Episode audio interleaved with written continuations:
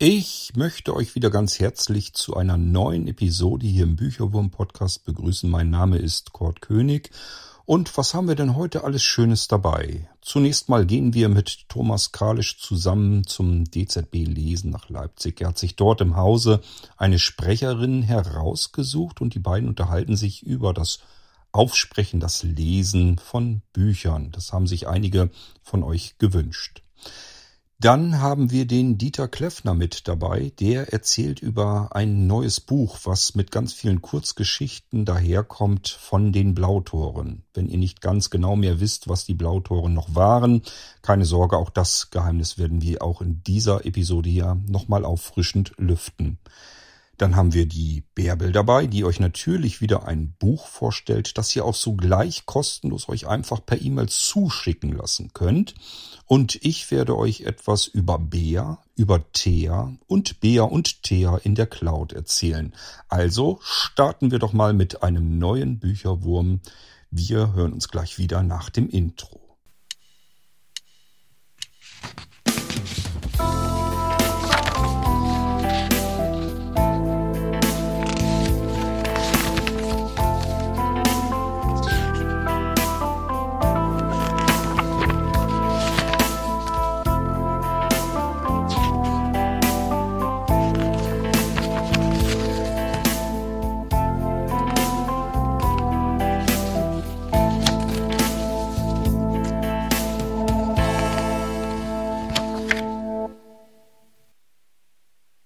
Ob ich einem Hörbuch über einen längeren Zeitraum hinweg interessiert und gespannt zuhören kann.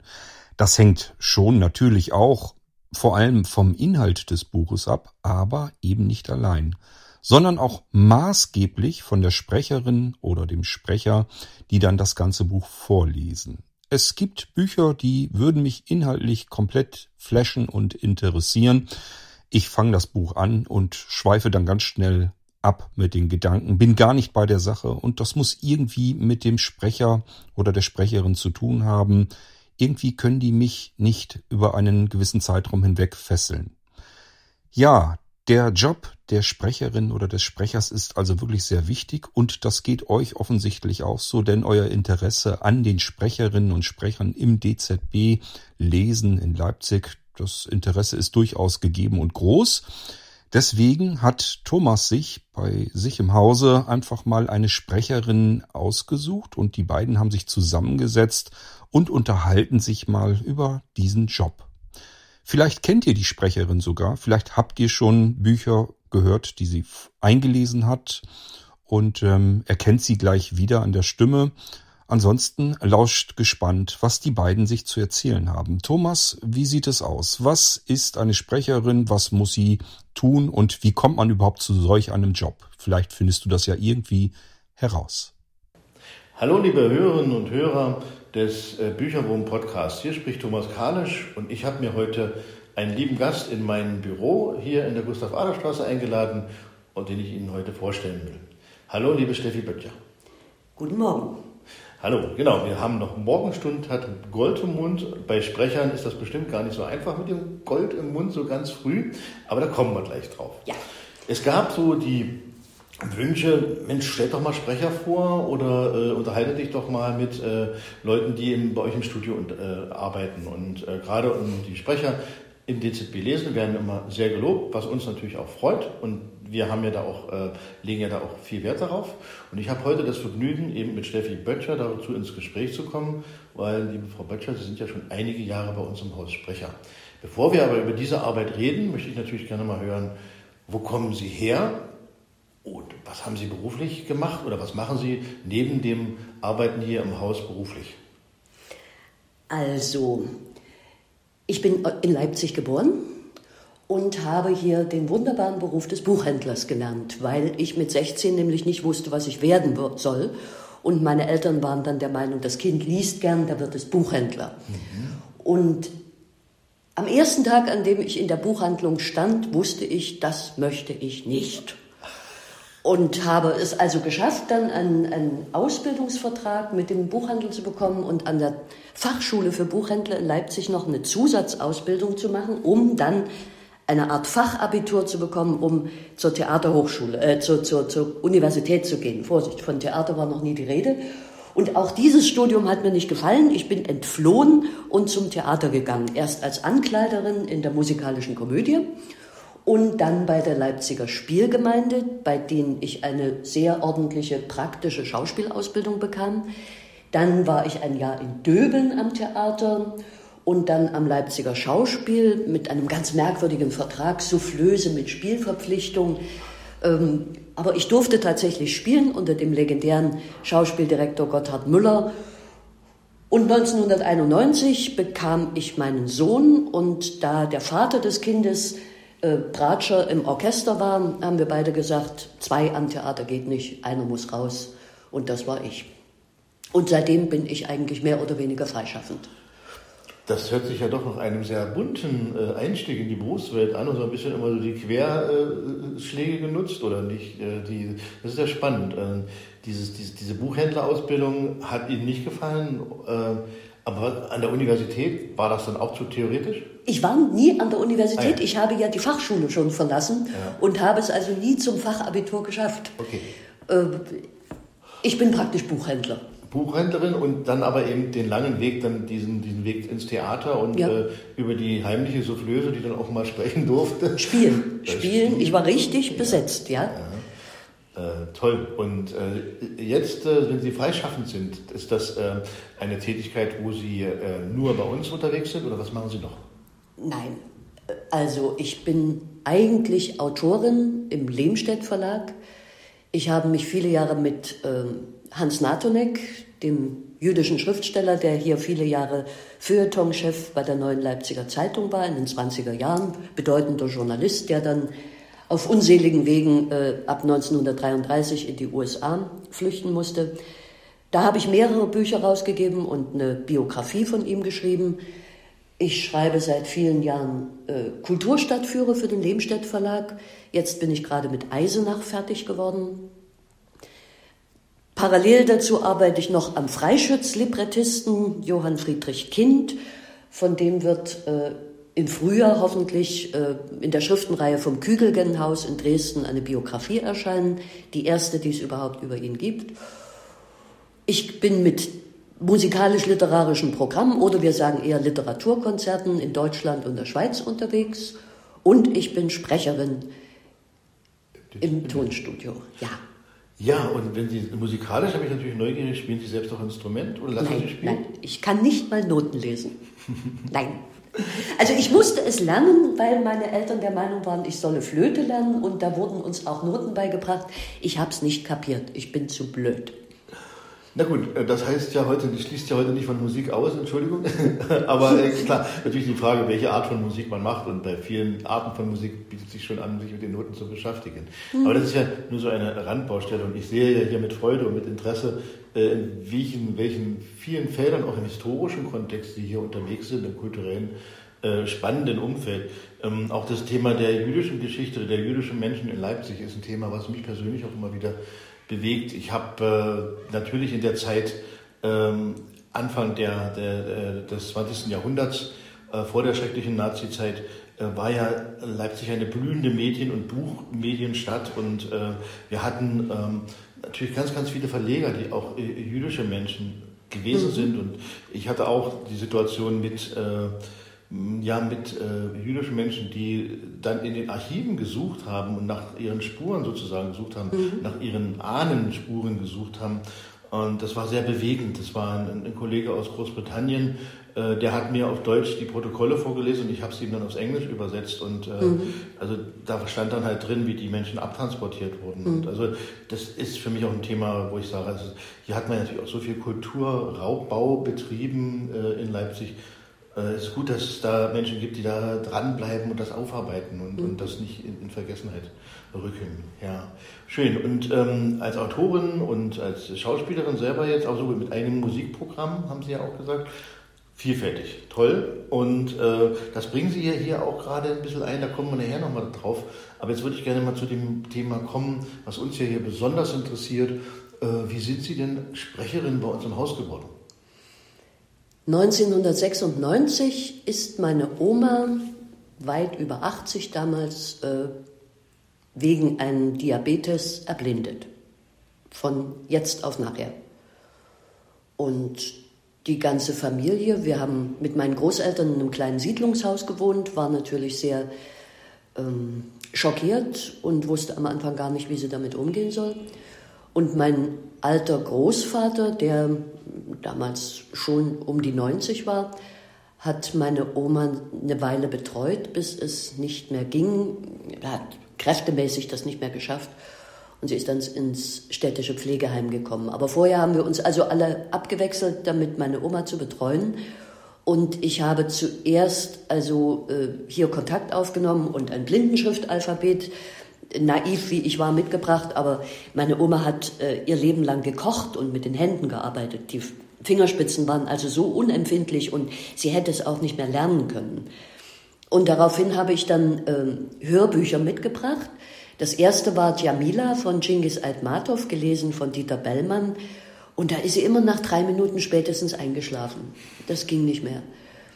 Und da ich aber Schauspielerin war und äh, eigentlich schon frei unterwegs war, habe ich mich einfach bei Herrn Lanske, ich war im Haus unterwegs und dachte, ich frage einfach mal oben im Studio nach. Und habe mir einen Termin zum Casting oder Vorsprechen hieß das damals noch ordentlich besorgt. Und dann sprach ich vor, wer noch da saß, weiß ich nicht, Herr Lanske, Frau Saurin, damals noch Frau Hebecker. Und äh, Herr Lanske sagte hinterher, also Ihre Stimme gefällt mir gar nicht, die klingt wie ein ukrainischer Frauenchor, oh. wörtlich, aber wir versuchen es mal. Und dann hat er das erste Kinderbuch mit mir gemacht und gesagt, gut, das geht mit Ihnen. Und dann bin ich zu Frau Saurin ins Studio gekommen und das ist nun in diesem Jahr im Dezember sind es 26 Jahre. Wahnsinn, toll. Und äh, ist ja interessant auch wieder, äh, ne, erst von der Soufflöserin auf die Bühne und jetzt erstmal vom, vom naja, geduldeten Kinderbuchsprecherin, wobei Kinderbuch ja durchaus eine hohe Latte auch legt, dann zur Sprecherin und mit vielen Erfahrungen hier. Ich bin da ganz fasziniert, dass es, äh, ähm, diese, wie der, dieser Einstieg äh, gelungen ist. Und 26 äh, Jahre, mhm. ja.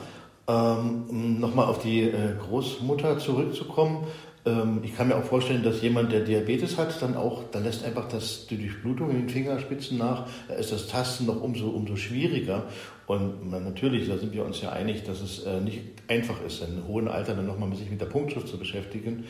Ähm, schade, dass sie dann bei den Hörbüchern eingeschlafen ist, aber vielleicht ist das ja auch gerade, auch, hat das eine beruhigende Funktion, dann haben ja auch Hörbücher ihren Wert, muss man ja auch mal so sagen. Ja? Also ich mhm. benutze das ja auch und manchmal habe ich dann die Situation, wo ich mich entscheiden muss, bin ich eingeschlafen, gehe ich jetzt das Kapitel zurück oder sage ich, okay, man macht einfach weiter, wo man gemeint hat. Äh, das geht mir auch abends so, wenn ich im Bett noch lese, ich überlege dann, ob ich von der letzten halben Seite irgendwas mitbekommen habe. Und ja. war es wichtig oder nicht, genau. Ja, ja genau, das ist, also, da geht es den Menschen mit den Leuten ähm, erzählen Sie mal, was haben Sie so für Bücher gelesen? Gibt es da Highlights? Gibt es da besonders schreckliche, besonders gute äh, Dinge, die Sie uns da erzählen können? Also es ist natürlich sehr viel Quatsch dabei. Aber äh, die blinden Menschen haben das Recht, äh, den, den, Quatsch zu hören. Also einen, einen Durchschnitt des Buchmarktes, wir können ja nicht alle auflesen. Also vor ein paar Jahren sind noch 100.000 Titel im Jahr erschienen in Deutschland. Äh, es ist übrigens dramatisch um ein Drittel zurückgegangen. Laut Börsenverein, äh, die machen immer solche Erhebungen, waren es im letzten Jahr nur noch 65.000 mhm. Neuerscheinungen. Das kann ja keiner schaffen aufzusprechen. Also da müssten wir ein Heer an Sprechern haben. Äh, aber es ist ein Durchschnitt. Es ist also die billige Trivialliteratur, bei der man meint, also das, da ist das Papier zu schade. Und es ist die anspruchsvolle Belletristik. Und natürlich gab es in den Jahren Highlights, also Hertha Müller, Brigitte Reimann, Nino Haratischvili. Wir haben in, in Frakturschrift äh, von einem Exemplar der Bayerischen Staatsbibliothek drei unbekannte Alexandre Dumas aufgelesen weiß gar nicht mehr, wie das hieß. Also ja. ist, nie, ist nie wieder äh, in, in Antiqua erschienen, so dass es auch fast keiner lesen konnte. Mhm. Also richtige Perlen ja am Ende dann auch, gerade für Literaturfreunde, äh, äh, Dinge, die man eben so unbedingt ja gar nicht woanders vielleicht noch bekommt. Wie Sie sagen, es gibt es auch über den äh, gar nicht mehr im Markt sozusagen nein, zu kaufen. Nein. Ja. Fraktur, ist Ihnen das dann schwer gefallen, Fraktur zu lesen? Das ist ja auch so ein etwas anderes Schriftbild. Da die ersten Bücher, die ich bei meiner Oma gelesen habe, in Fraktur waren, kann ich das ausgezeichnet lesen und auch prima vista. Ich habe damit keine Probleme. Ja, super. Ja, klar. Ja. Was man ja alles machen muss und können muss. Das ja. ist schon faszinierend. Na gut, und die, die äh, Belletristik, die einfache Belletristik, Quatschbücher, wie Sie sagen, na klar, die füllen natürlich die Regale, die füllen überall die Regale und ja. äh, der, das Bemühen darum, also ein breites Spektrum anzubieten, Sie hatten es ja auch angedeutet, liegt natürlich bei uns im Kern. Wir haben ja jetzt auch inzwischen die Situation, dass wir sehr viele äh, Titel auch übernehmen können als kommerzielle Lesungen, mhm. die wir dann mit Struktur versehen. Und das gibt uns aber auch die Chance, eigentlich auf die, auf die Leserwünsche oder auch auf die konkreten Interessen einzelner Hörerinnen und Hörer noch stärker einzugehen. Haben Sie das schon gemerkt? Sind es da schon mal Dinge gekommen, wo Sie gewusst haben, das sind Sachen, äh, das sind klare Hörerwünsche oder das sind jetzt ganz individuelle Aussprachen? Das steht immer auf den Büchern drauf. Mhm. Also ich wüsste es sonst nicht, ja. aber es steht auf den Büchern drauf. Hörerwunsch oder Wunsch, wenn, wenn eine Katja Oskamp zur Buchmesse erscheinen soll, weil sie als, als äh, zu einer Veranstaltung hier kommen wird, das wird extra vermerkt. Super Was ich noch dazu sagen will, äh, ich bin natürlich in eine ungünstige Situation gekommen, in der sind wir alle Sprecher, weil nämlich die große deutsche Literatur seit den 50er Jahren hier in der Deutschen Zentralbücherei für Blinde schon aufgesprochen wurde auf äh, Tonbänder oder Kassetten. Also der Stifter oder Thomas Mann, das gibt es alles schon. Wir kommen nicht nochmal äh, in die glückliche Situation, einen neuen Thomas Mann aufzulesen. Das ist alles da. Ja, also es ist vieles da, aber sicherlich haben manche Dinge auch schon ihren Rauschfaktor, äh, wobei man natürlich sagen, also Rauschfaktor im technischen Sinne meine ich. Ja. Und ähm, wobei ich auch sagen muss, äh, natürlich sind gerade, Sie hatten ja auch äh, Bellmann und so erwähnt, Sprecherinnen und Sprecher, die eben früher hier beim früher beim Rundfunk gearbeitet haben, die wirklich outstanding äh, super Stimmen waren, die bekannt waren in der ganzen oh, ja. Und das hat natürlich auch diese Bücher, äh, Siegfried Leuder erinnere ich mich so an ja. äh, diese Geschichte mit Südseegeschichten hier von, wie heißt da, ähm, okay, der Name ist weg, London, Jack London. Ah, ähm, und dann, dann sitzt er da und, und, liest das und man hat den Eindruck, dass er nebenbei noch eine Pfeife raucht und das schmucht so und so. Ja. Also, also das, da gibt es ja äh, also ganz besondere Dinge und äh, das, davon lebt natürlich unser Bestand sehr schön. Allerdings gibt es natürlich auch immer wieder dann die, den Wunsch, auch die eine oder andere Sache mal neu einzusprechen, weil mhm. es eben einfach heutzutage eine andere Übersetzung ist oder eine andere Darstellung ist oder auch ein bisschen moderner gesprochen ja. wird, die Attitüde dann nicht mehr ganz so, ja. sondern etwas ja. ne, äh, moderner ausgesprochen und so. Ich möchte mich da äh, gar nicht äh, schlecht drüber äußern, sondern ich finde, das beides ist toll. Manchmal hat man auch richtig Lust drauf, auch mal was Historisches zu hören. So geht es mhm. mir einfach auch und kann das genießen. Und manchmal sagt man aber auch, oh, bitte mal schnell und spritzig. Äh, dann greift man zu unseren jetzigen Sprecherinnen und Sprechern wahrscheinlich. Ähm, Jetzt ist der Gedanke weg, aber er kommt gleich wieder. Na gut, also wir waren ja. Doch, doch Entschuldigung, wollte ich noch sagen, ähm, die Buchhändler verzeichnen ja einen dramatischen Rückgang, auch die Verlage, an Verkaufszahlen bei zum Beispiel Literatur des 20. Jahrhunderts. Äh, ich mhm. weiß jetzt nicht, wie das mit den Ausleihzahlen ist. Wird hier ein Franz Werfel oder, oder Josef Roth äh, so ähnlich äh, wild verlangt wie äh, ein neuer Ingo Schulze oder so? Das müsste man dann sicher auch mit bedenken.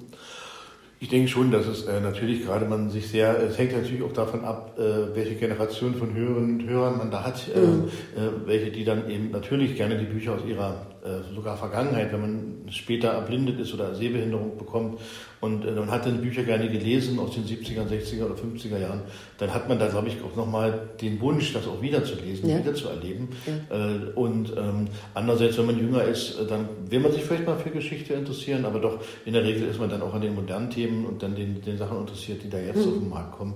Also so ist es ein differenziertes Bild natürlich haben wir sehr viele Hörerinnen und Hörer, die in einem, äh, älter, älter, sind, die dann auch ganz, ganz klar, auch logischerweise auch in ihrem äh, Literaturverständnis auch nochmal ganz viel aus dem, ja, aus dem äh, 20. Jahrhundert halt auch äh, gerne, ja. gerne etwas, etwas haben wollen. Und da haben wir ja einen reichhaltigen Fundus. Oh ja. ja oh ja. ja mhm. genau. Genau, ähm, Sprecherin bei uns im Haus und jetzt aber auch mit einer neuen Aufgabe. Wir haben bis äh, vor Corona-Zeiten ja regelmäßig Führungen im Haus angeboten. Führungen heißt bei uns, äh, dass man sich anmelden kann und äh, sagen kann, man kommt mit einer kleinen Gruppe, äh, man möchte gerne mal die damals Deutsche Zentralbücherei für Blinde, heute das Deutsche Zentrum für barrierefreies Lesen, ähm, besuchen. Man möchte gerne mal ähm, über die Schulter schauen in der Produktion, ähm, was ziemlich interessant ist, weil es halt viele Bereiche gibt, die man hier hautnah erleben kann. Und das hat früher die äh, Silke Christine Deimich, Dr. Silke Christine Deimich gemacht, äh, die das viele Jahre liebevoll betreut hat, diese, diese Führungen und äh, viele, viele Menschen hier durchs Haus geführt hat. Ähm, und äh, sie hat jetzt mal gesagt, Leute, jetzt äh, bin ich mal in einer so, dass ich in Ruhestand gehen möchte. Und das können wir natürlich auch verstehen und wollen wir auch unterstützen.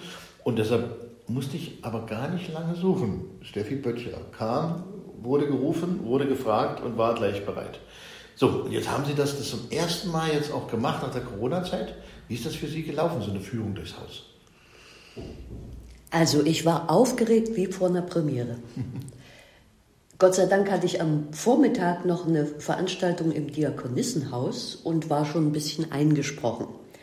Und ein bisschen äh, Lampenfieber war dann schon weg, aber ich war wahnsinnig aufgeregt. Ich habe mir ein, ein Führungskonzept von acht Seiten mit Zahlen und jetzt gehen wir dahin und links sehen Sie und rechts sehen Sie. Und es war natürlich alles ganz anders. Weil ich habe mir vorgestellt, die Menschen stehen wie ein Block und äh, dann kann ich sie im Block woanders hinführen. Aber Menschen sind nicht so. Die gehen nämlich alleine auch irgendwo hin. Und natürlich war das äh, eine Gruppe von, von äh, Schülern, die, also ältere Herrschaften, die ein Klassentreffen hatten und den ganzen Tag miteinander schon verbracht haben und den Tag auch noch weiter miteinander verbringen wollten. Und das waren auch selbst Betroffene, Blinde und Sehbehinderte, was genau. ganz wichtig ist. Ja, und die kannten das Haus schon seit äh, vielen, vielen Jahren und zum Teil besser als ich. Und sagten auch, ach, jedes Mal, wenn wir hier sind, hat sich was verändert. Und dann war es, wenn ich das sagen darf, ich ich hoffe, die Herrschaften hören mit, die hier waren. Es war wie ein Sack Flöhe zu hüten. Also wenn der eine irgendwo hinging, hätte ich ja aufpassen müssen, dass ihm nichts passiert. Da war hinter mir jemand anders, der dann auch schon wieder ganz woanders war. Und ich musste dann immer versuchen, die Gruppe zusammenzuhalten. Und sie hatten Fragen und Fragen und Fragen und zum Teil Fragen, die ich niemals hätte beantworten können.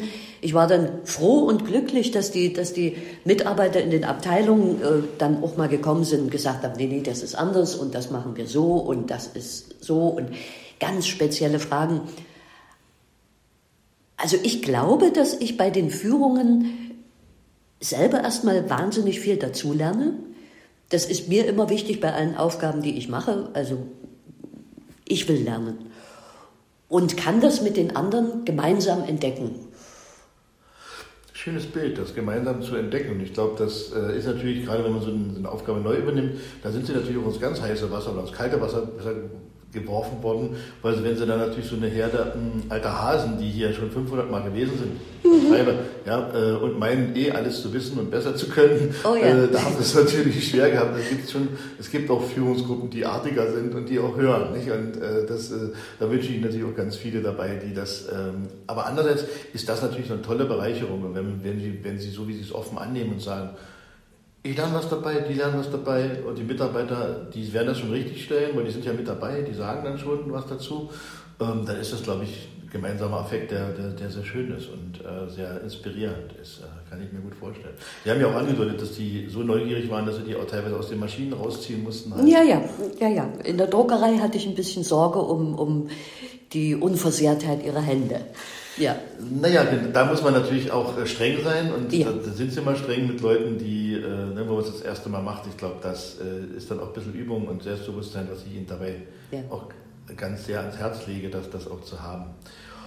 Ja, ähm, ich freue mich sehr, dass wir mit Ihnen jemanden gewonnen haben, der so mit so viel Freude an dieses neue Thema herangeht, weil die Darstellung des Hauses oder das, die Chance, es erleben zu können, auf dieser Ebene, was wir hier tun, wie hier äh, in der Druckerei, Buchbinderei, beim Relief herstellen und im Studio gearbeitet wird und das praktisch zu erleben, das hat bis jetzt, glaube ich, fast alle Besucherinnen und Besucher hm, ja, ähm, interessiert und auch begeistert.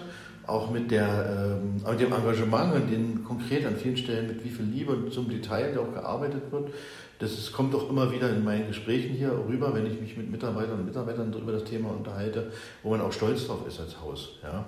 Ähm, über ein Thema können wir ja vielleicht noch mal reden. Sie hatten es so angedeutet, die alten Häschen und Hasen, die waren jetzt nicht begeistert. Für die ist der Name, der neue Name, da waren sie nicht mit glücklich. Nein, nein. Äh, sie wollten, dass das äh, im Namen explizit ausgedrückt wird, es ist eine Bücherei für Blinde. Ja. Und äh, naja, das marschiert immer sehr schnell in eine politische Diskussion.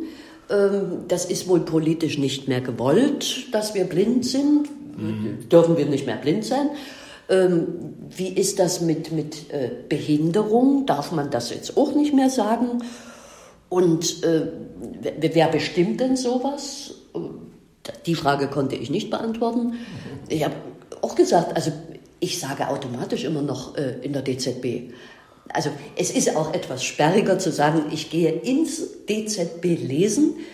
Zu Hause sage ich, ich muss in die Blindenbücherei. Ja. Und äh, das ist eben genau, was der Mensch sich gewöhnt hat. Wenn man 26 Jahre so gemacht hat, dann ist es natürlich nicht einfach.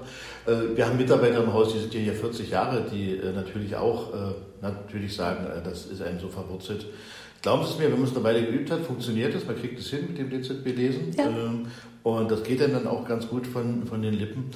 Äh, dazu kann man natürlich viel erzählen. Und wenn, wenn die Frage steht, äh, wer, hat sich, wer hat sich denn erlaubt, hier diese Namensänderung einfach so zu machen, ähm, dann war das natürlich auch ein Prozess, den wir in der Leitung vorangetrieben haben, auch mit den PR-Experten und mit äh, den Überlegungen, auch mit der, dem Zuschussgeber, mit unserem Ministerium zusammen, zu sagen, wir stellen dieses Haus in seinem Möglichkeiten einfach in, in, in, einem moderneren Kontext, als wir als reine Bibliothek für blinde Menschen vielleicht vor 20, 30, 40 oder 50 Jahren gewesen sind. Ja. Das Schöne an diesem Haus ist es ja, dass es nicht stehen geblieben ist und äh, dass wir äh, am Anfang Breilschrift, Punktschrift das einzige Mittel war, was wir anbieten konnten. Ja. Damals waren wir beide noch nicht hier, aber mhm. konnte angeboten werden. Dann kam dank der Technik das Hörbuch dazu und ähm, auch die Reliefdarstellungen. Und mit der heutigen Technik und Vielfalt ist es eben einfach möglich, noch viel, viel mehr Menschen Angebote zu unterbreiten. Und jetzt muss man sich natürlich einfach dann auch in den Blickwinkel begeben, äh, dass man in einem neuen Jahrhundert lebt, wo junge Menschen und auch Mittelaltermenschen dann einfach in die Situation kommen oder ältere Menschen, die haben mit dem Thema Blindheit noch überhaupt keine Berührung, die haben mhm. vielleicht auch Angst vor dem Wort blind, sie möchten nicht behindert sein, sie möchten nicht blind sein. Ich kann doch einfach nur schlecht gucken, sagt die Omi mit 75 Jahren, mhm. die altersbedingte Makuladegeneration hat. Und ähm, dann äh, fühlen die sich natürlich unter diesem Dach einer Blindenbibliothek nicht wohl, weil sie meinen, das ist, die haben ja gar keine Angebote für mich. Mhm. Und das ist natürlich klar, dass wir das deshalb auch ganz klar forciert haben. Wir haben viel positives Feedback für das äh, Thema, diesem neuen Namen bekommen. Ähm, aber ich verstehe auch jeden, der sagt, äh, es ist meine Blindenbücherei und ich bin damit aufgewachsen und sie hat mir mein Leben lang so äh, genützt und für mich bleibt es die alte DZB und mhm. da möchte man den Menschen ja auch gar nicht nehmen. Und Gott sei Dank nehmen wir es ihnen ja auch nicht, weil die Angebote sind ja immer noch da und die verschwinden ja auch Gott sei Dank nicht. Ich kann aber gut verstehen, auch die politischen Diskussionen, die damit zusammenhängen. Heute, heute benutzt man den Begriff Barrierefreiheit oder auch den Begriff Inklusion in allen möglichen Kontexten. Und ähm, das ist auch manchmal ein bisschen ermüdend, ne, dass äh, ja. dann immer wieder diese Euphemismen genannt werden. Und äh, wir hatten es bei dem Vorgespräch auch, und dann will ich dazu auch gerne schweigen.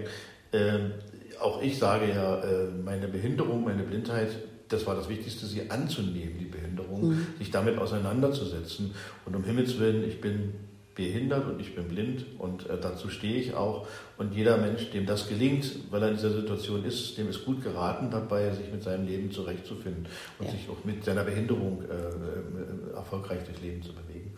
Wie gesagt, und es gibt aber eben heute viel, viel schichtigere Angebote und Themen und deshalb äh, ist es, glaube ich, eine gute Entscheidung gewesen, den Namen und, äh, zu ändern. Und man kann sich daran gewöhnen. Das ist für mich auch nochmal so ein Fazit, wo ich merke, bei uns im Haus langsam ist der Knoten da auch geplatzt. Ich ärgere mich immer, wenn ich mit der Straßenbahn fahre. Also zuerst war das ja nur so eine aufgesprochene äh, Haltestellenangabe von einer sehr sächsischen Damenstimme. Ich weiß nicht, ob Sie das mal gehört haben. Natürlich. Ganz entsetzlich. Ja, Und jetzt ist es eine, jetzt ist es offensichtlich eine künstliche Stimme. Aber irgendwie funktioniert es noch nicht richtig. Also Barriere wird ja mit zwei R drin geschrieben und nicht mit einem J. Und äh, das ist zu den äh, Leipziger Verkehrsbetrieben noch nicht durchgedrungen, dass das nicht ein Barrierefreiheit, äh, ein barrierefreies Zentrum ist, sondern ja. Barriere. Ärgert mich als Sprecherin. Ja, glaube ich Ihnen. Inzwischen ist die LVB sogar auf die Idee gekommen, Kinder einzusetzen, was Furchtbar. einen schönen Unterhaltungswert hat vielleicht und, und erstmal zum Schmunzeln anregt, nur versteht man leider die anderen. Leider versteht man die kleinen Geister und damit nicht. Damit erfüllen sie eigentlich auch nicht mehr ihren Zweck. Ähm, ja, gut gemeint ist manchmal nicht der beste Freund von allem. Nee. Und darf keine Schimpfworte eingehen, aber nee. äh, genau, also das, das, sehen wir eben auch. Und da sehen wir natürlich auch, äh, wie so etwas auch zum, zur Belastung wird. Ne? Also auch zum, mhm. zum, wenn du dann anstauern mit solchen Begriffen. Äh, heute haben wir unseren Barrierefreiheitstag und man weiß genau, die Einrichtung kümmert sich gar nicht um das Thema oder hat da eben nur Euphemismen, mit denen man da um sich wirft, äh, mhm. das zu beschönigen. Ähm, damit ist der Sache nicht gedient. Ja, also ich bin deshalb ja auch heilfroh, in einem Haus zu arbeiten, was sehr wohl nicht nur mit Euphemismen arbeitet, sondern mit konkreten Inhalten und äh, tollen Sprecherinnen und Sprechern. Da ziehe ich wieder den Bogen zu Ihnen und zu tollen Breilprodukten und tollen Kinderbüchern und äh, vielen, vielen Angeboten, die wir da noch entwickeln wollen. Mhm. Liebe Steffi Böttger, ich sage ganz herzlichen Dank für das Gespräch. Ich freue mich auf die weitere Zusammenarbeit mit Ihnen. Ich freue mich, Sie als Sprecherin bei uns im Haus zu haben. Und ich freue mich natürlich auch, Sie als äh, Führerin, äh, ein, ein, Begriff, wo wir schmunzeln müssen. Äh, als Guide wollen wir gar nicht sagen, bleiben wir mal bei den deutschen Begriffen. Und als die Organisatorin und äh, die Dame, die hier den Menschen unser Haus zeigt, äh, Dafür ganz herzlichen Dank, viel Freude dabei, viel Spaß und wenn es mal Ärger gibt, kommen Sie zu mir, ich helfe Ihnen gerne. Vielen, vielen Dank. Danke für das Angebot. Und den Hörerinnen und Hörern ganz herzlichen Dank fürs Zuhören, viel Freude mit unserem Podcast und die nächsten Episoden werden bald folgen. Tschüss und lasst es euch gut gehen. Ja, vielen Dank, liebe Steffi und lieber Thomas und herzliche Grüße nach Leipzig. Kommen wir als nächstes Mal wieder zu den Blautoren. Die haben wir euch hier im Bücherwurm auch schon einmal vorgestellt. Es handelt sich hierbei um einen Lese- und vor allem Schreibzirkel blinder Autorinnen und Autoren, daher der Name Blautor. Ja, die Blautoren, die haben sich zusammengetan und jeder hat eine kleine Kurzgeschichte aufgeschrieben und dann ist daraus ein Buch entstanden. Und Dieter Kleffner will uns einfach dieses Buch mal kurz vorstellen. Ich freue mich. Leg los, lieber Dieter. Liebe Hörerinnen, liebe Hörer, ich begrüße sehr herzlich. Ich bin der Buchautor Dieter Kleffner. Ich habe als Verlagsautor im Edition Passas Verlag mittlerweile zwölf Bücher auf den Buchmarkt bringen können. Aber ich bin auch leidenschaftlich Mitglied bei Blautor. Blautor ist ein literarischer Arbeitskreis sehbehinderter und blinder Poeten und Schriftsteller, der sich bereits 1991 gegründet hat. Wir haben zurzeit etwa 50 Mitglieder. In diesem Jahr hat Blautor zum ersten Mal ein eigenes Buch auf den Buchmarkt bringen können. Der Edition Passas Verlag hat die Texte von 28 Autorinnen und Autoren zu einer wunderbaren Anthologie zusammengestellt. Das Buch ist im März 2022 erschienen und hat den Buchtitel Farbenfrohe Dunkelheit, den Untertitel Kurzgeschichten und Gedichte von Sehbehinderten und Blinden. Dem Verlag war es wichtig, ein aussagekräftiges Cover zu erstellen, das ich hier näher beschreiben möchte. Es ist offensichtlich gelungen, die Verbindung von Farben und Dunkelheit umzusetzen. Als Grundmotiv ist vorne eine bläulich leuchtende Weltkugel, auf der ein aufgeschlagenes Buch liegt. Die Buchseiten sind beschrieben, der Text ist aber nicht lesbar. Auf dem Buch steht eine schwarz-weiße Schachfigur, daneben ein roter Wecker, der die Uhrzeit fünf vor zwölf anzeigt. Aus dem Buch heraus fliegt ein bunter Vogel und daneben spielen zwei fröhliche Kinder. Ein Teil der Weltkugel reicht bis in die Buchrückseite hinein. Dort ist auch noch eine kleine rote Harley und ein pastellfarbenes Rotkehlchen zu sehen. Alle diese Motive sind passend zu den Geschichten im Buch gewählt, so dass die Leser beim Lesen diese einzelnen Szenen wiedererkennen werden. Auf der Vorderseite ist der dunkle Teil des Alls symbolisch für die Vollblindheit gedacht. Die vereinzelt leuchtenden Sterne für die hochgradig Sehbehinderten. Die blaue Erdkugel symbolisiert die Blautorgemeinschaft.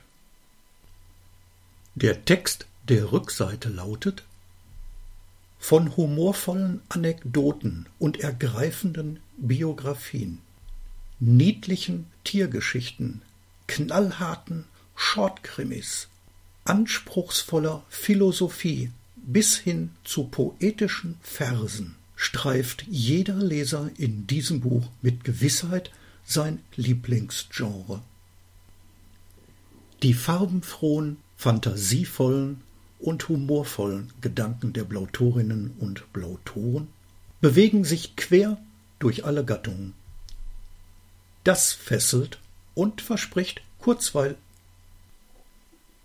Bevor ich gleich die Buchdaten noch angebe, möchte ich erwähnen, dass Blautor mittlerweile beim OVZ Blinzeln auf dem Maulwurfshügel angekommen ist.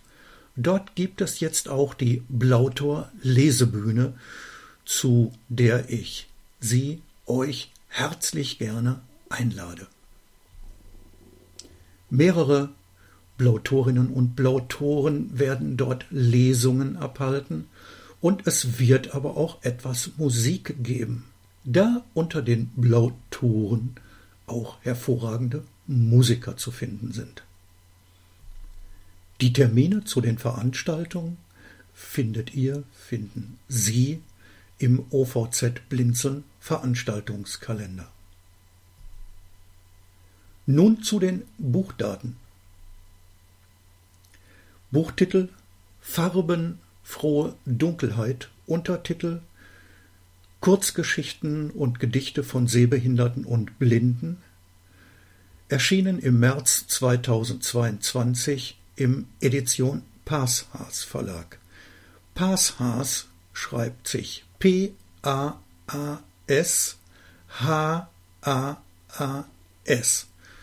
Das Wort ist niederländisch und bedeutet Osterhase. Deshalb ist auch ein kleines Häschen als Logo auf dem Cover zu sehen. Die ISBN lautet 978 Bindestrich drei Bindestrich. Neun sechs eins sieben vier Bindestrich. Eins null null Bindestrich. Und die sieben. Das Taschenbuch umfasst 288 Seiten. Es kostet 12,95 Euro. Das Kindle E-Book kostet 4,99 Euro. Weitere Angaben gibt es im Edition Parshas Verlag unter www.verlag-epv.de. Angaben über das Buch und über die Blautoren gibt es auf der Website Blautor, ich buchstabiere B L A U T O R. Also dann www.blautor.de oder auch auf meiner Website unter www.dieter kleffner.de. Kleffner schreibt sich K-L-E-F-F-N-E-R. Der Arbeitskreis Blautor wünscht allen Leserinnen und Lesern mit diesem Buch gute und spannende Unterhaltung. Es grüßt Sie herzlich, Ihr Dieter Kleffner. Vielen Dank, lieber Dieter, für die Vorstellung eures Buches. Kennt ihr eigentlich schon Thea? Thea, das klingt so ähnlich wie Bea. Und von Bea habe ich euch schon mal etwas erzählt in einer der ersten Episoden. Das passt durchaus sehr gut in den Bücherwurm Podcast, denn mit Bea könnt ihr euch viele, unendlich viele kostenlose Bücher einfach so auf eure Geräte kommen lassen tatsächlich wie so ein Pizzaboter, wo ihr mal eben eine Pizza bestellen könnt, nur ihr müsst sie nicht bezahlen. So funktioniert das mit Literatur bei Blinzeln auch über den Abrufdienst Bea. Wie geht das? Nun, ihr schreibt eine leere E-Mail an bea.blinzeln.org, also Blinzeln mit dem D in der Mitte, und das Betrefffeld eures E-Mail-Programms benutzt ihr als Sucheingabefeld. Da könnt ihr also einen Autoren eintragen oder ein bestimmtes Buch ich äh, empfehle ja beispielsweise immer noch, lest doch einfach mal das Buch Die Biene Maya, einfach in den Betreff eingeben, gucken, ob euch Bea das Buch dann schon direkt schickt oder euch zumindest sagt, ich habe das, aber es wird so geschrieben. Da ich euch aber Bea nun schon vorgestellt habe, kann ich euch heute vielleicht mal einen Hinweis oder einen Tipp geben auf Thea. Und Thea wiederum, das steht dann als Abkürzung für technisch-elektronische Assistentin funktioniert prinzipiell haargenauso. Das heißt, jetzt öffnet ihr eine E-Mail, also schreibt einfach eine neue E-Mail an thea.blindzellen.org. Thea geschrieben mit T-E-A, bitte kein H damit rein, das passt nicht in diesem Fall. Und Blindzellen auch hier wieder mit dem D in der Mitte. Und auch hier ist das äh, Betrefffeld eures E-Mail-Programms nun ein Suchbegriff Eingabefeld. Hier könnt ihr jetzt irgendetwas eintippen, zu dem ihr Informationen haben möchtet. Hinter Thea verbirgt sich ein Techniklexikon mit weit über 1000 Einträgen. Das bedeutet, wenn euch irgendwo etwas begegnet, wo ihr sagt, das ist irgendein technischer Begriff oder eine Abkürzung, die ich noch nicht kenne und ich gerne erklärt hätte, dann könnt ihr das auf diesem Wege ganz neutral und kostenlos für euch in Erfahrung bringen. Also einfach eine E-Mail an thea.blindzellen.org in das Betrefffeld den Suchbegriff, also das, was euch nicht bekannt ist, wozu ihr gerne Informationen hättet. Ihr könnt dort auch eine bestimmte Kategorie eintippen, wenn ihr mal schauen wollt, was gibt's da alles in diesem Bereich von Thea, was sie mir erklären könnte. Beispielsweise Audio oder Netzwerk oder Internet oder irgendwie so Schlagworte reinschreiben. Das kann eine Kategorie sein, zu der es bereits hunderte von Einträgen gibt, die euch dann erklärt werden. Dann bekommt ihr eine Auflistung von Thea zurück. Ähm, ja, es ist im Prinzip ein komplettes Techniklexikon und immer dann, wenn ihr nach einem Begriff sucht, wo ihr sagt, habe ich jetzt in Thea aber nicht gefunden. Ja, Thea hat weit über 1000 Einträge, aber es sind sicherlich nicht alle drin. Wenn ihr also einen Begriff sucht über Thea und habt ihn nicht gefunden, dann dreht den Spieß einfach um und schreibt jetzt nicht an thea.blinzeln.org, sondern an info.blinzeln.org und schreibt dort einfach rein, ich suche vergeblich über Thea etwas zum Begriff und dann schreibt ihr das rein, was euch unbekannt ist. Denn wir kümmern uns dann darum, dass Thea eine weitere Buchseite, eine weitere Lexikonseite bekommt und dieser Begriff erklärt wird. Das dauert üblicherweise vielleicht ein, zwei oder auch drei Tage. Das heißt, ihr könnt, wenn ihr den Begriff nicht findet in Thea und uns darauf hinweist, nach ein, zwei, drei Tagen wieder an Thea schreiben, diesen Begriff wieder suchen und Thea wird diesen Begriff dann kennen. Also vielleicht einfach mal ausprobieren und vor allem nicht zurückschrecken, wenn euch irgendwelche Begriffe ein bisschen seltsam vorkommen und ihr euch da nicht so richtig was drunter vorstellen könnt, vielleicht auch gar nicht wisst, was ist das eigentlich. Lasst es euch von unserem Lexikon, das für alle verfügbar ist, einfach kostenlos und schnell erklären. Alles per E-Mail gesteuert, ihr müsst nirgendwo auf eine Webseite gehen oder sonstiges. Sowohl Bea als auch Thea gibt es vom Blinzeln in der Cloud. Das heißt, es gibt Bea in der Cloud und es gibt auch Thea in der Cloud. Was muss man sich darunter vorstellen? Hier ist erstmal Voraussetzung, dass man Besitzer einer Blinzeln Cloud ist. äh, Blinzeln ist unter anderem ein ähm, sehr umfangreicher, funktionsreicher Internet Service Provider. Das heißt, wir haben ganz viele Dienste, die wir anbieten, unter anderem eben Cloud-Dienste. Sowas, wie ihr vielleicht schon kennt von Google Drive, Amazon Drive, ähm, OneDrive von Microsoft oder die Dropbox sehr bekannt, die iCloud von Apple, das kennt ihr alles schon und sowas hat Blinzeln eben auch. Dort heißt das Ding dann Blinzeln Cloud mit etlichen Funktionen. Unter anderem kann man sich eben verschiedene Dienste in die Cloud reinschalten lassen. Das bedeutet, wenn ihr eine Blinzeln Cloud habt, und das geht schon bei einem Gigabyte los. Für einen Euro kann man schon solch eine Blinzeln Cloud haben und die kann auch schon jede Menge, hat ganz viele Funktionen. Und auch dort kann man sich bereits dann Dienste draufschalten lassen, beispielsweise Bea in die Cloud hinein oder Thea in die Cloud hinein.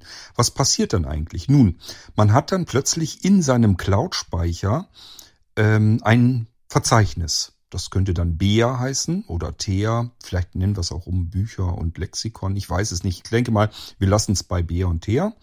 Und immer wenn sich bei Bea oder Thea was tut, wenn sich Einträge verändern oder vor allem wenn Einträge hinzukommen, bei Bea, wenn also bei Bea neue Bücher hinzukommen, dann habt ihr diese Bücher automatisch bei euch schon mit in der Cloud drinne. Die sind bei euch sofort verfügbar. Das Tolle ist, äh, wenn ihr die Blinzeln Cloud habt und auf eure Geräte überall synchronisiert, dann habt ihr überall die Bücher vollautomatisch immer komplett da. Das ist wie so ein riesengroßes Bücherregal. Da sind ja irgendwie Richtung 2000 Bücher schon drinne bei BA.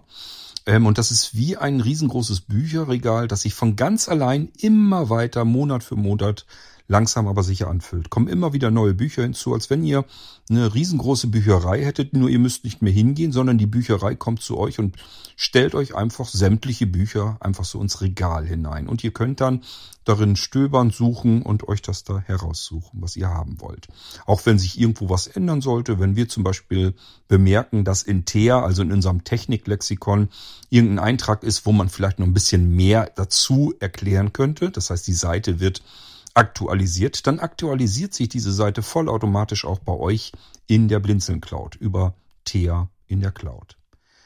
Diese Dienste Thea in der Cloud und Bea in der Cloud sind zwar nicht kostenlos, aber sie sind fair. Das bedeutet nämlich, ihr sollt euch selbst aussuchen, was euch dieser Dienst dann jeweils wert ist. Ihr könnt also einfach sagen, ich habe die Blinzeln Cloud, ich möchte jetzt Bea in der Cloud haben. Das ist ein ganz toller Dienst, ein ganz toller Service. Ich möchte euch dafür dankend unterstützen und deswegen habe ich euch jetzt diesen und jenen Preis, diesen Obolus bei euch auf euer Konto einfach draufgepackt. Könnt ihr per PayPal machen oder als Überweisung und den Betrag sucht ihr euch selbst aus. Das haben wir bei ganz vielen Dingen bei Blinzeln so, weil wir der Meinung sind, es gibt eben Menschen, die beispielsweise von Hartz IV leben müssen, die haben halt relativ wenig Geld für solche Extras im Monat zur Verfügung, müssen zusehen, wie sie überhaupt irgendwie mit ähm, den normalen ähm, ja, Alltagssachen ähm, zu tun haben. Also dass man eben satt zu essen hat und öffentliche Verkehrsmittel und so weiter nutzen kann und, und, und,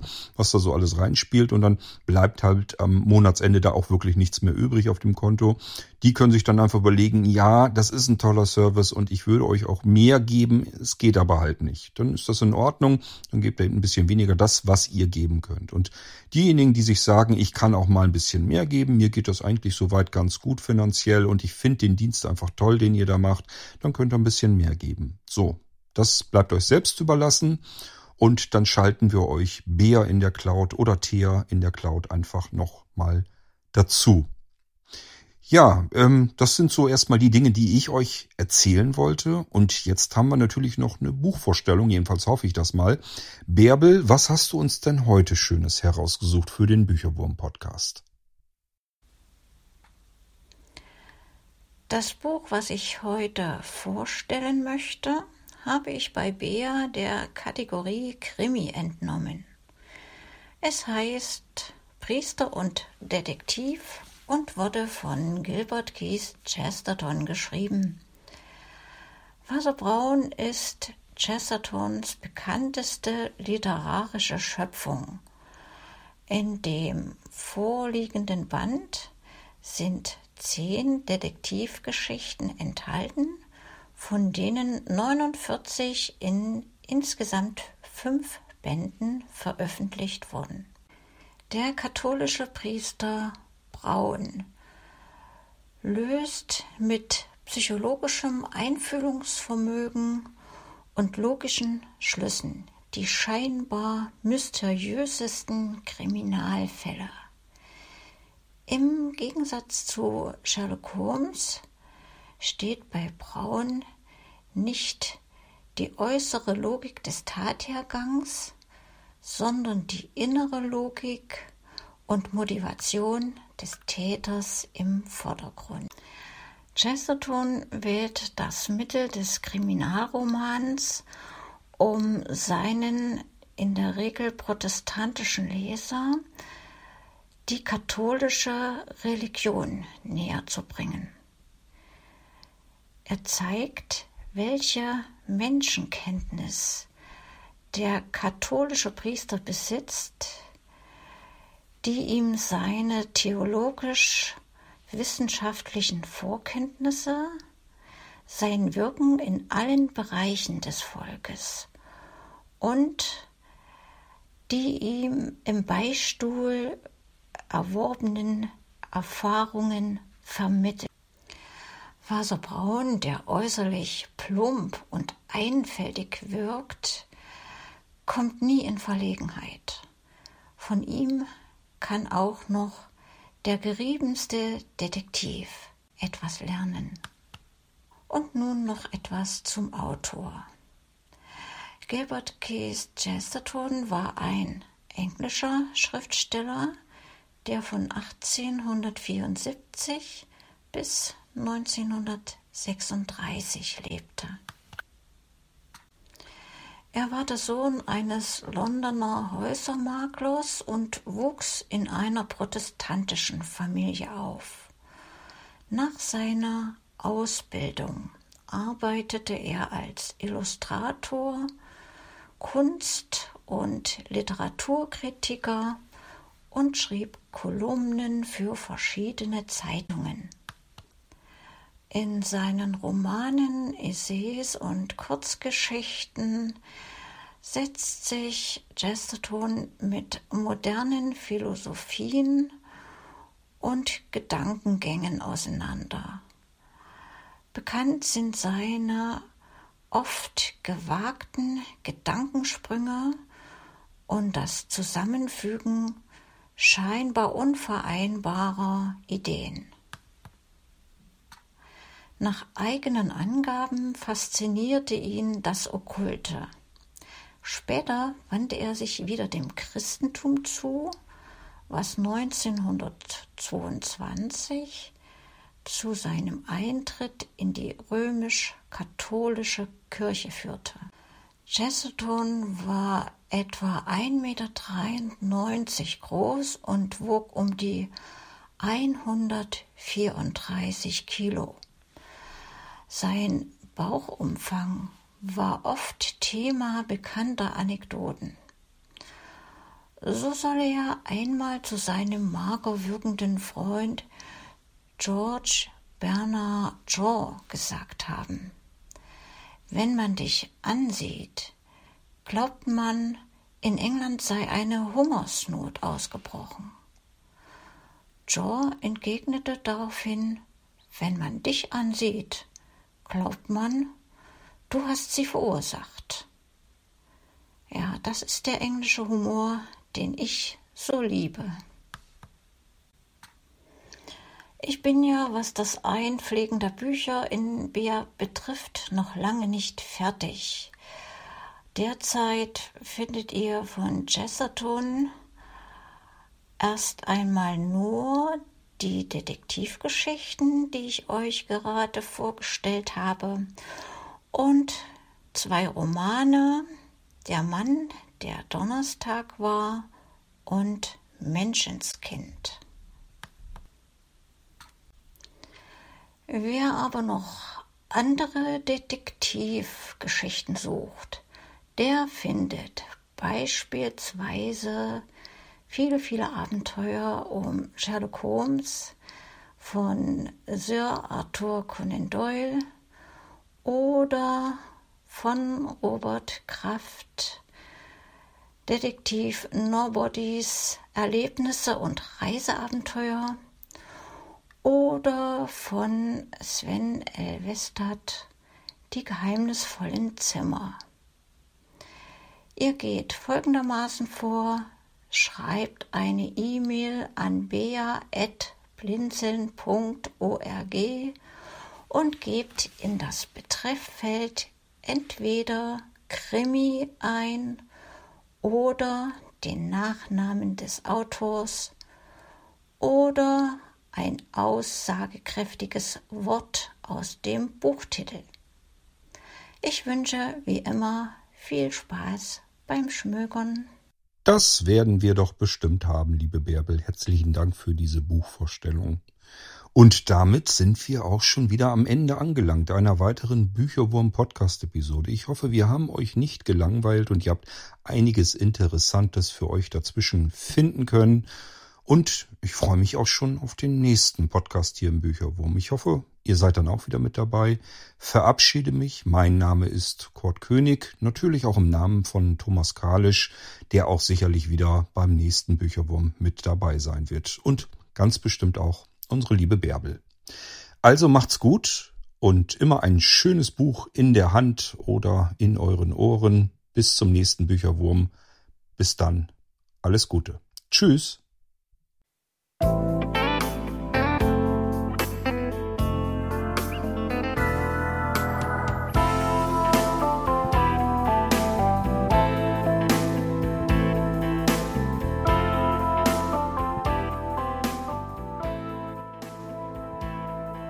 Du hörtest eine Audioproduktion von Blinzeln Media, zu finden im Internet auf www.blindzellen.org.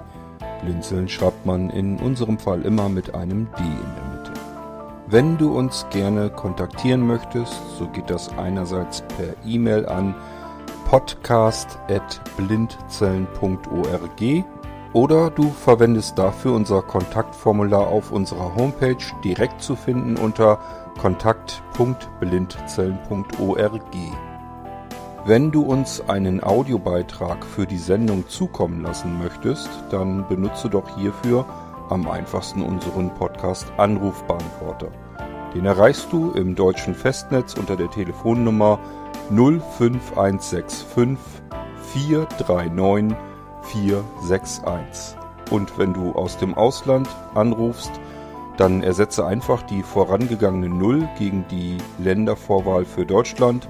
Das ist die 0049.